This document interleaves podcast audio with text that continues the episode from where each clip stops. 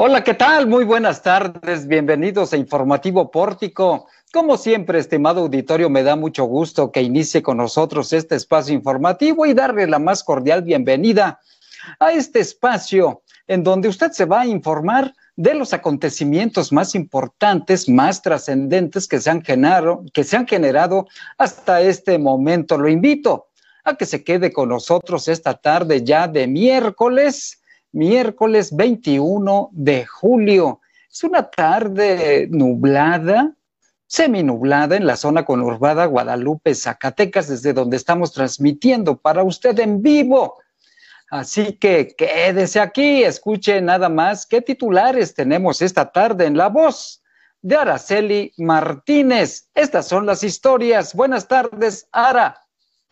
Hola amigos de Pórtico MX, muy buenas tardes Juan. Hoy en Zacatecas es el estado con más asesinatos por cada 100 mil habitantes. Además, pide el sindicato de salud que se identifiquen a los médicos ante la ola de violencia volverán a tomar el bulevar para frenar de forma Listezac. Y con caricaturas promocionan la consulta popular para enjuiciar a expresidentes en Zacatecas. Eh, hay un caso importado de dengue, aquí le vamos a platicar todos los detalles. Y en la información nacional, INE perfila multa de 40 millones de pesos al Partido Verde tras violar la veda con influencers.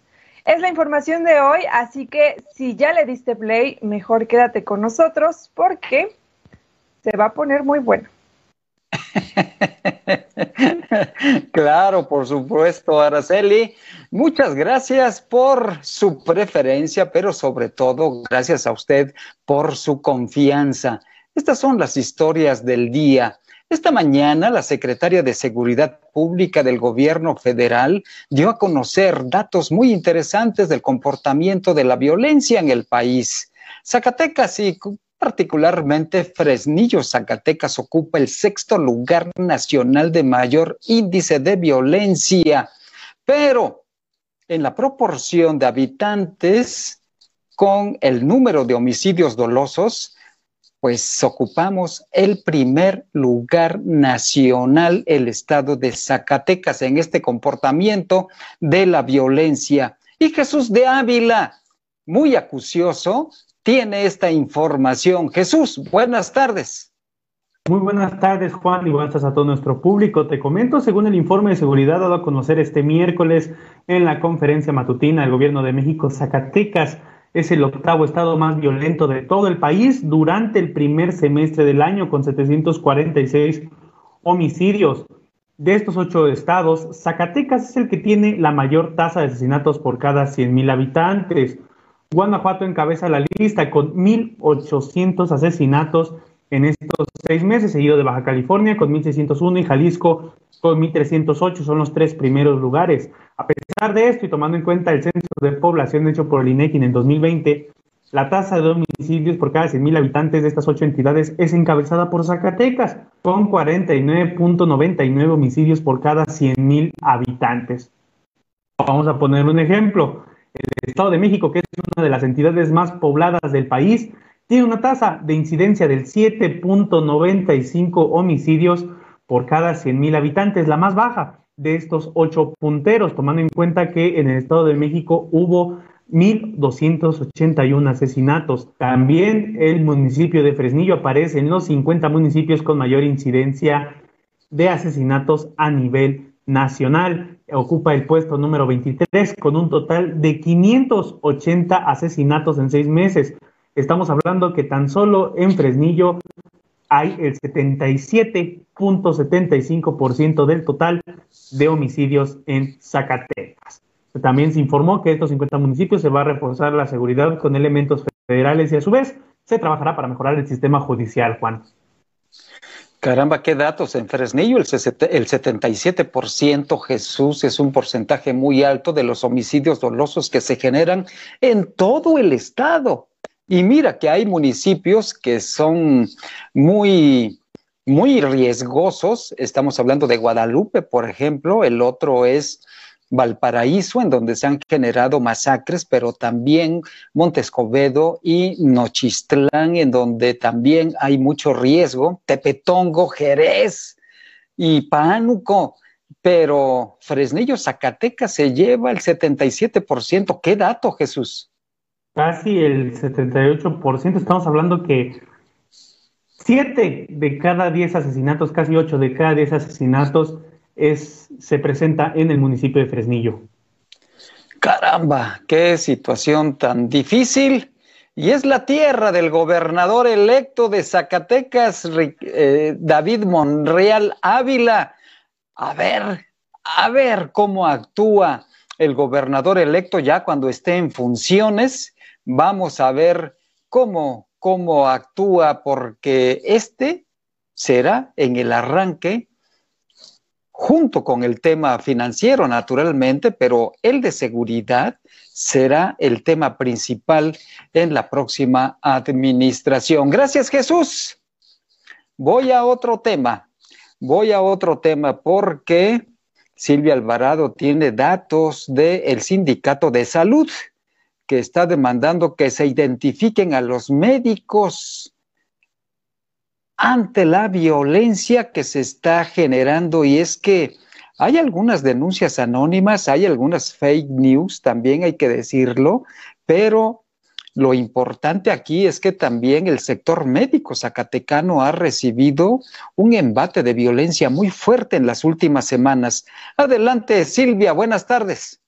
Buenas tardes, efectivamente, que porten el uniforme, que no se quiten la bata, traer colgada su identificación, no discutir con los grupos criminales y que si les piden salir con un medicamento no lo hagan. Son algunas de las recomendaciones que la Fiscalía General de Justicia del Estado hace al Sindicato de Salud y este a su vez hace a los médicos ante la ola de violencia. De acuerdo con la secretaria general de este sindicato, Norma Castorena Berreyesa, son 51 comunidades las que están en riesgo algunas de ellos Ameca la Vieja y San Juan Capistrano, en Villadecosa, esta última, donde un médico se jubiló y a pesar de que la plaza está vacía, nadie quiere ir a brindar la atención a la población. No es obstante el caso de Mazapil, en donde al menos en Estación Camacho también ya se han reportado algunos incidentes de violencia. Así lo declara la secretaria general del Sindicato de Médicos en Zacatecas como recomendaciones que, nos ha hecho la Fiscalía y que, ha platicado con, el personal, pues de preferencia portar tu uniforme, efectivamente. A veces los médicos pues se quitan la bata, siempre traer colgada la identificación este, los carros, no discutir, se les ha dicho muchas veces que si, alguien, si alguien irrumpe a una unidad, que le permitan pasar, que se lleve lo que se quiera llevar, que de preferencia ellos no salgan, les hemos sugerido porque a veces haya habido llamadas, salga a dejar una bolsa de medicamentos a tal parte. Entonces se les ha hecho, porque también ha habido extorsiones este, así telefónicas, nunca de gracia a Dios, pero sí ah, se salen, se, se, se, le empieza a llamar ante las diversas posturas de autoridades del Estado y autoridades de seguridad, pidió que no haya un protagonismo innecesario y que se garantice la seguridad a quienes lo, la merecen. Dijo que faltan muchas estrategias y que debe existirse la exigencia del personal médico para que este sea protegido, porque sus marchas y manifestaciones solamente son justas. Pues tiene razón la secretaria general del Sindicato de Trabajadores del sector salud, porque han sido muy agredidos el sector médico, hay muchas bajas, desde odontólogos, médica radióloga y también médicos especialistas. Y, esto es muy lamentable, Silvia, lo que estamos viviendo en el sector médico zacatecano.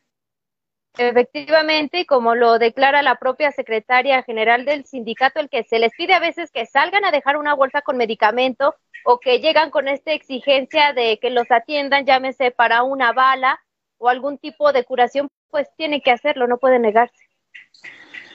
Exactamente, exactamente. Hay que ser inteligentes, tener un poquito de de sensibilidad y sentido común y, sobre todo valorar la integridad personal de cada quien. Gracias, Silvia. Regreso contigo en un momento más porque quiero dar a conocer un comunicado que compartió este día la senadora Giovanna Bañuelos de la Torre. Ella es senadora por Morena y dice lo siguiente.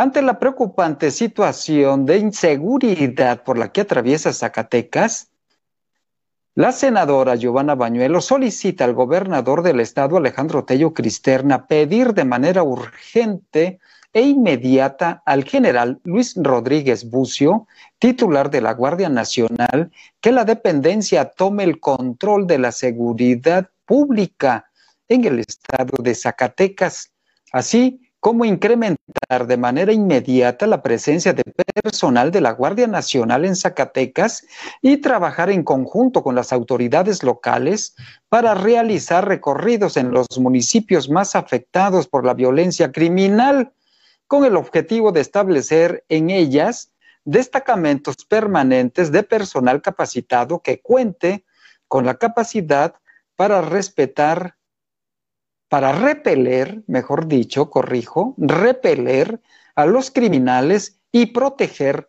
a la ciudadanía. En un punto de acuerdo presentado a la Comisión Permanente, la legisladora también solicita a la Fiscalía General de la República atraer e investigar todos los casos de violencia en el estado de Zacatecas que estén o puedan estar relacionados con la delincuencia organizada en el estado. Este es un punto de acuerdo que hoy subió y envió a la Comisión Permanente del Senado de la República la senadora Giovanna Bañuelos. Pues la verdad y la realidad que tenemos en Zacatecas es que pues aquí tenemos a cientos de elementos de la Guardia Nacional, pero la violencia nadie la puede detener.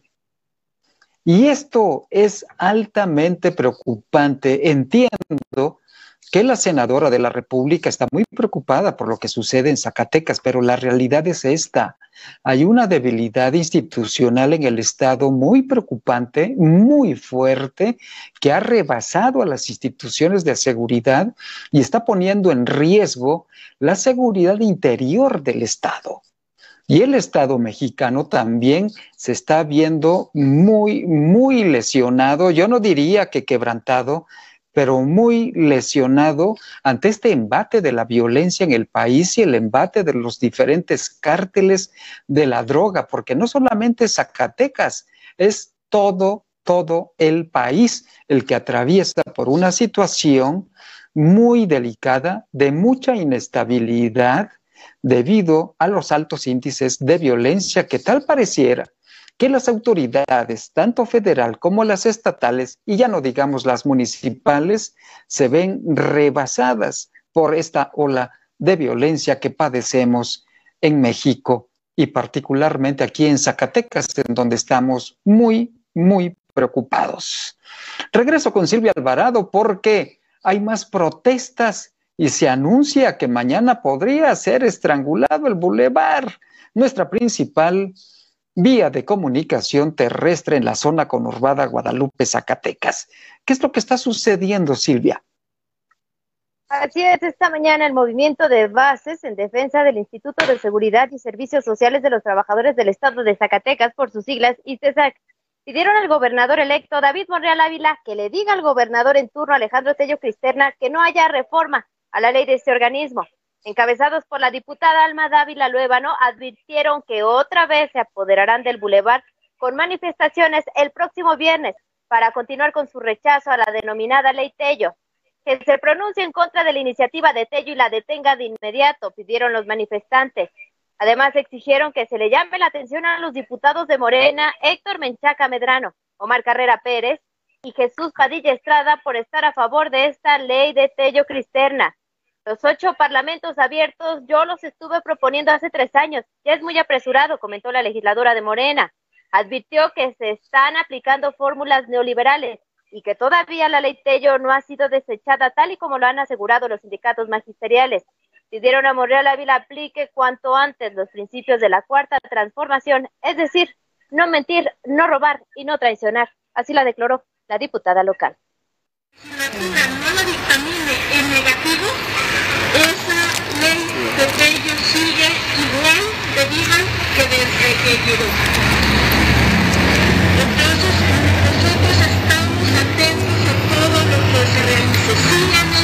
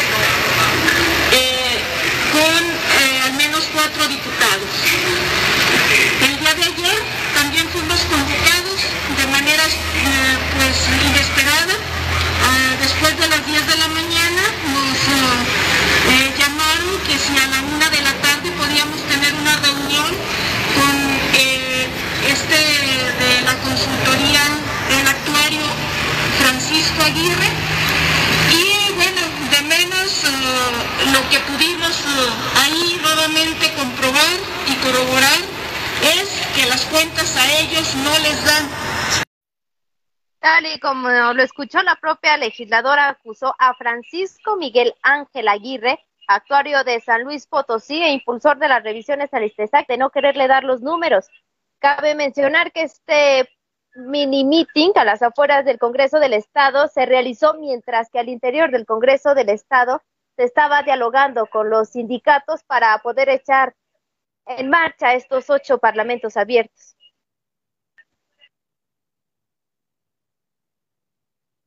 El micro. O sea que le quieren dar reversa a estos parlamentos. Pues es bastante confusa la situación porque entre que las diputadas de Morena, sus compañeros de Morena piden parlamentos, pero ella dice, yo ya los propuse, ya son desde hace mucho tiempo, ya los están llevando de manera... Entonces, ahora sí que ya no se sabe qué apoya cada quien. Pues es también, eh, Silvia, parte de la pulverización y la confrontación que existe al interior del partido Morena en Zacatecas esta confrontación, pues es parte de, lo que estamos hoy compartiendo con nuestra audiencia. Gracias, Silvia. Voy a otro tema porque, mire, la consulta popular para enjuiciar a los presidentes, en cuanto a su promoción, está adquiriendo algunos, algunos matices, yo diría que hasta cierto punto con cierto esfuerzo de creatividad para poder estimular a la ciudadanía que participe y conozca esta consulta popular próxima. Jesús de Ávila tiene algunos detalles al respecto. Adelante, Jesús. Pues como lo mencionas, Juan, con la necesidad de promocionar la participación en esta consulta ciudadana, han aparecido varios carteles a favor de que, bueno, se vote por el sí en este ejercicio del próximo primero de agosto. Sin embargo, y algo que llama mucho la atención es que han usado hasta caricaturas para promocionar esta, esta consulta popular. La imagen de un conocido personaje de una caricatura japonesa aparece en estos carteles para votar por el sí, sin embargo, pues no hay ninguna razón para que este personaje se encuentre en los carteles. Y las frases que vienen en este póster solamente dice en la consulta vota sí y juicio sí, impunidad no, pero no explica por qué se utiliza la imagen de esta caricatura. Eh, en contraste, existe otro cartel en que está circulando por la ciudad, el cual pues tiene un tono más serio, inclusive aparecen las imágenes de cuatro expresidentes con los ojos tapados con alguna frase. En el caso de Salinas de Gortari aparece la frase fraude 88, de Enrique Peña Nieto Ayotzinapa, de Felipe Calderón narcogobierno y de, y de Vicente Fox Atenco. Esto en alusión a los supuestos delitos en los que habría incurrido cada uno de los mandatarios. Recordemos, y como lo mencionabas, Juan, pues que esta consulta ha sido duramente criticada, principalmente por la prensa internacional, derivado de la ambigüedad de la pregunta que se realizará el primero de agosto, además de los costos excesivos que implica realizar este proceso democrático por parte del Instituto Nacional Electoral, Juan. Pues sí, sí, sí, ahí ha faltado un poquito de más ingenio y motivación, sobre todo la ciudadanía, razones, argumentaciones para que pueda participar. Gracias Jesús. Gracias también a todos quienes nos están sintonizando en este momento. Lucy Vargas, como siempre, nos manda saludos muy afectuosos. Alejandro Rivera Nieto, quien es el dirigente del CITES, del Sindicato Independiente de Trabajadores del Estado de Zacatecas, también nos comparte un comentario. Dice, por demás desgastado ese movimiento de bases, lo que acabamos de informar de la diputada de Morena, y agrega Alejandro Rivera Nieto, dice, andan desesperados porque quieren imperar con la iniciativa de Alma, lo cual es deprimente, de Alma Dávila, la diputada que acaba de dar esta declaración, esta conferencia de prensa durante la mañana, y es el punto de vista de Alejandro Rivera Nieto. Lo vamos a invitar a Alejandro Rivera Nieto que converse con nosotros en, próximamente, por supuesto. Y voy ahora a otra información porque eh, tal parece que hemos registrado en Zacatecas un caso de dengue. El dengue es un contagio que genera un mosquito, el mosquito, eh, un, un mosquito en el sureste del país, pero Aquí en Zacatecas es difícil que se dé, sin embargo, en algunos municipios en los últimos años hemos registrado casos de dengue. Este que hoy tenemos es un caso importado y los datos los tiene Silvia Alvarado. Nuevamente, adelante Silvia. Efectivamente, de las cuatro muestras enviadas al Laboratorio Estatal de Salud Pública, una resultó positivo. Se trata de un hombre residente de Guadalupe, que de vacaciones se fue a, Guerrero y resultó picado por el mosquito del dengue. Así lo informó Roberto Hernández Dávila, responsable del programa de enfermedades transmitidas por vectores de la Secretaría de Salud. Este paciente presentó malestar general como dolor de cabeza, en articulaciones y algo muy característico, el no poder voltear con la vista a los lados porque provoca mucho dolor y muchos espasmos en el cerebro. Así es como lo informa el funcionario y da detalles de esta transmisión. Tenemos registrados hasta el día de hoy este, cuatro, cuatro muestras enviadas al Laboratorio Estatal de Salud Pública, de las cuales una, solamente una resultó positiva, pero es de una persona masculino eh, residente de Guadalupe, Zacatecas. Refirió que en 2007 se dio un, un, brote importante de este mosquito transmisor. Hasta el año pasado se tuvieron 17 casos, de los cuales 14 se concentraron en Tayagua, Villanueva y uno más en Tabasco. Consideró que se están haciendo las desinfecciones importantes, sobre todo en los municipios de los cañones como Jalpa y Juchipila aunque cabe mencionar que el año pasado se tuvieron complicaciones porque la maquinaria que se usaba para desinfectar también estaba siendo utilizada para en otros espacios para evitar los contagios de COVID-19, situación que dijo ya no será así, ya que este año estas serán únicamente utilizadas para evitar la transmisión de este mosquito. Pues hay que tomar precauciones y sobre todo evitar el agua estancada, que es en donde se, se genera este, este mosquito, sobre todo en lugares más cálidos, en los cañones, es en donde tenemos un clima totalmente diferente, más cálido, los cañones de Jalpa, de Tlaltenango, de Juchipila y en esa zona de Aposol. Así que hay que tener mucho cuidado, Silvia. Efectivamente, utilizar, este, bueno, este término utilizado como la descacharrización, el no tener estos recipientes de agua almacenada porque es ahí donde el mosco coloca sus huevecillos y se ve la necesidad de ir a buscar sangre en el humano para lograr sobrevivir. Sí, parecen vampiros. Así es. Gracias, Silvia. Buenas tardes. Seguimos a la orden. Buena tarde. Silvia Alvarado con información muy puntual y ahora voy a la información nacional, porque Araceli Martínez de todos los detalles de lo más importante que se ha generado en las últimas horas. Ara, buenas tardes. Hola, muy buenas tardes. Este día el Instituto Nacional Electoral anunció que sancionará al Partido Verde Ecologista de México con una multa de 40 millones de pesos y la suspensión de spots en radio y televisión por un año tras haber incurrido en delitos electorales. Luego de una investigación, se determinó que el Partido Verde pagó unos 20 millones de pesos a casi un centenar de influencers para que promovieran el voto a su favor previo a las elecciones del pasado 6 de junio, en plena veda electoral el Partido Verde incurrió en un delito grave al pedir a casi 95 personas que hablaran a su favor a cambio de un monto económico que habría ido entre los 15 mil pesos a los 10 mil pesos por persona. Eh, ante esta situación, un grupo de activistas y ciudadanos solicitaron al INE que se retire el registro al Partido Verde por la contratación de influencers para promover el voto a su favor en plena verdad electoral a través de redes sociales con el hashtag quiten el registro al verde, circula un comunicado con el respaldo de más de 165 mil personas, entre ellos politólogos y periodistas, quienes piden al INE tomen acciones contra el Partido Verde por la reiterada y sistemática violación a la ley electoral. Así es como se lee.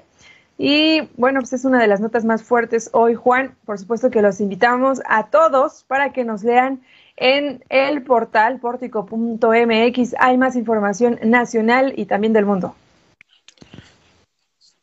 Oye, pues qué vergüenza, qué vergüenza que vendas tu, por un lado, tu voluntad, que es lo más importante, tu decisión, pero por otro lado, tu imagen, por unas cuantas lentejas, Ara. Y lo peor es que lo negaron, varios influencers fueron cuestionados por esto y ellos aseguraron que no recibieron dinero, que no había ningún convenio, ningún contrato. Y bueno, pues hoy el INE por fin después de una investigación, da esta sanción y bueno, pues a ver, habrá que esperar qué es lo que sigue para el Partido Verde también. Caramba, qué chiquito son algunas personas, sobre todo jóvenes del espectáculo y también de estos influencers, se venden muy fácilmente por un plato de lentejas. Gracias, Ara. Voy ahora hasta Querétaro. Querétaro, ahí se encuentra Fátima Ivette Gómez Vargas con información fresquecita de la capital queretana. Fátima, buenas tardes. Hola, ¿qué tal? Muy buenas tardes. Los saludamos desde Pórtico Querétaro para comentarles que el día de ayer el gobernador lanzó un mensaje a los queretanos para eh, conminarlos a que cuidemos todos los protocolos, que no bajemos la guardia ante el, incremento de algunos casos de COVID aquí en el estado. Esto obviamente pues por el, el regreso a clases para que no afecte este tema, así como los preparativos para la Feria Regional Ganadera que habrá de, de suceder si no pasa nada en noviembre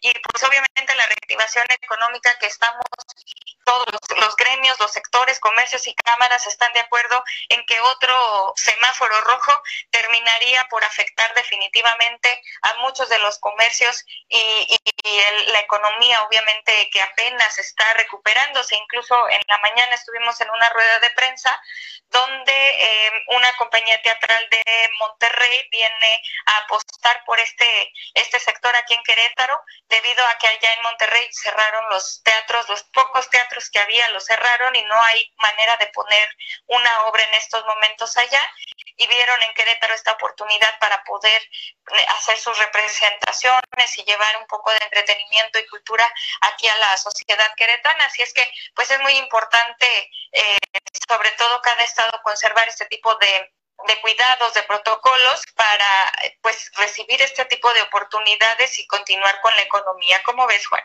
Oye, pues sí es muy importante este reactivación y mantenimiento de la economía y también por eso todos todos debemos ser muy responsables en el cuidado de las medidas Fátima.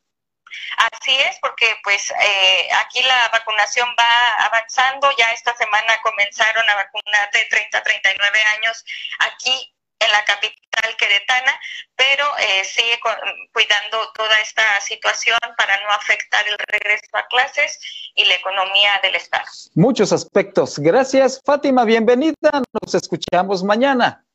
Muchas gracias y mm, este, nos escuchamos mañana, claro que sí. es Fátima Gómez desde Querétaro, Querétaro. Se tomó unos días, pero ya está de regreso. Y ahora me da mucho gusto recibir la colaboración de Karina de León. ¿Cómo suena tu banda sonora? Esta es la sección de Karina de León. Y bueno, pues como cada miércoles, cada miércoles tenemos las colaboraciones de Karina de León, quien nos habla sobre todo de la imagen personal y por supuesto también de tener una actitud muy positiva de nosotros ante en, el espectro de nuestras convivencias. Vamos a, escuchar a Karina de León esta tarde con su colaboración. Adelante.